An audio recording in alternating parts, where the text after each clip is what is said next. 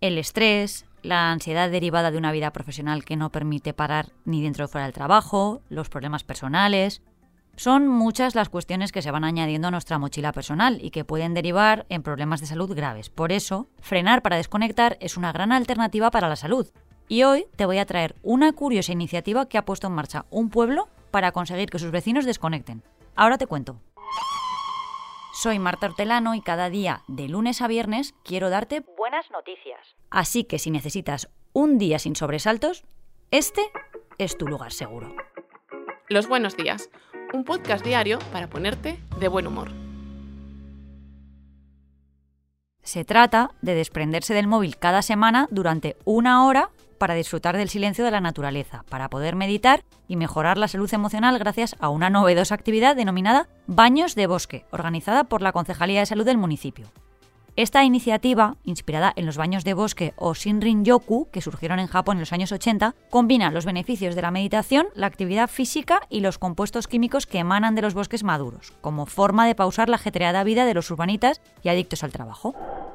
En las ciudades no es fácil encontrar momentos de paz y de silencio, pero en los pueblos su cercanía a la naturaleza permiten, con planes como este, salir de la rutina para alejarse de ella, al menos durante unas horas. Y eso que estar en silencio supone todo un reto para muchas personas, porque en la actualidad vivimos hiperconectados, pendientes del teléfono, de muchos estímulos que a diario nos bombardean, cada baño de bosque comenzará cada viernes con una reunión preparatoria y desde allí el grupo de personas comenzará a caminar en silencio hasta una arboleda cercana al Parque Natural de Sierra Nevada. Una vez allí, cada persona caminará o descansará de forma libre durante una hora, sin comunicarse con el resto. Posteriormente, regresarán al centro de salud donde finalizará la actividad con una sesión informativa. Y ojo, porque estos baños de bosque no son la única opción en la Zubia. Esta iniciativa se une a la inauguración también recientemente de un sendero inspirado en la ruta que el célebre escritor y embajador norteamericano Washington Irving realizó durante su visita al municipio en el siglo XIX para escribir el episodio de la reina Isabel la Católica frente a las tropas de Boabdil. Yo creo que el pueblo me debe invitar a hacer una visita porque menuda promoción les acabo de hacer. Y un baño de bosque a mí es que me va a venir fenomenal. Y ya tengo por aquí a Luis Furios. Hola Marta. A ver, a ver, vamos allá. Una preguntita. ¿Tú cómo definirías el color azul? Pues lo clásico, ¿no? El color del cielo de Valencia, el del mar, el de las paredes del estudio donde grabamos este podcast. Muy bien. ¿Te das cuenta de que los colores no tienen una definición como tal, sino una comparación? El rojo es como la sangre, el verde como las hojas, el azul como el cielo o como este estudio. Esto es algo que dice el autor Georgi Gospodinov. Tú no puedes describir el naranja sin hacer referencia a algo que sea de color naranja. No podemos porque los colores no tienen una definición como tal. Quien no los ha visto no puede imaginarlos, al contrario de quien no ha visto una tostadora, una botella o una casa.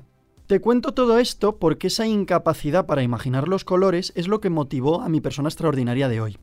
Él es Neil Harbison, un hombre que nació con acromatopsia, una enfermedad parecida al daltonismo que te hace verlo todo en escala de grises. Él siempre quiso saber cómo son los colores.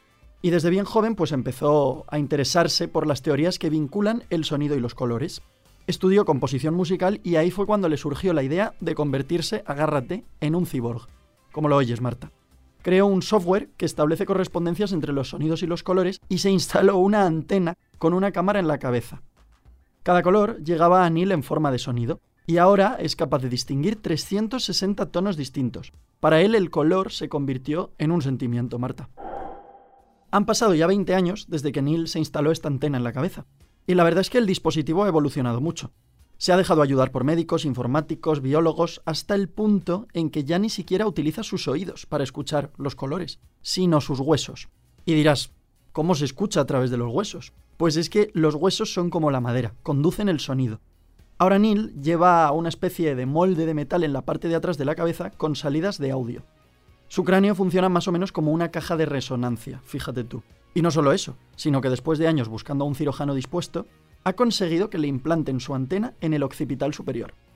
Neil se define a sí mismo como la unión del ser humano y la tecnología. Para él ya no hay diferencia entre su antena y cualquier órgano de su cuerpo. El siguiente paso, según cuenta, es que su antena ya no necesite pilas, quiere conseguir que su cuerpo sea el que genere la energía suficiente para abastecer el dispositivo. Y bueno, Marta, como hoy no te he soltado ningún chascarrillo, ahí va. Yo también quiero una antena de esas.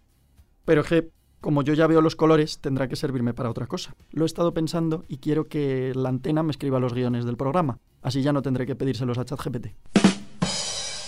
Vale, venga, hasta luego. Ya me encargaré yo de que eso no pase.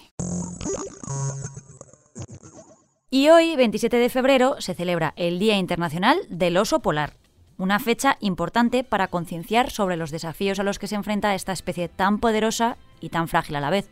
¿Sabías que el oso polar fue la primera especie animal en estar en peligro de extinción? ¿No? Pues ya lo sabes. Para este año, la campaña se centra en proteger a las madres y a los cachorros, dándoles una mayor oportunidad de supervivencia, ya que la época de guarida es el momento más vulnerable en la vida de un oso polar. Menos de la mitad de todos los cachorros consiguen llegar a la edad adulta. Su Día Internacional, hoy, fue proclamado por la organización conservacionista Polar Bears International en el año 2006. Y la elección del día tiene que ver con que es la fecha en que los osos polares están en su máximo estado de ayuno en el Ártico, antes de que comience la temporada de caza de focas. Qué cosas, ¿eh? Pues vale, os dejo. Mañana más. Muchas gracias por escucharnos y gracias a ti, Marta. Gracias a ti.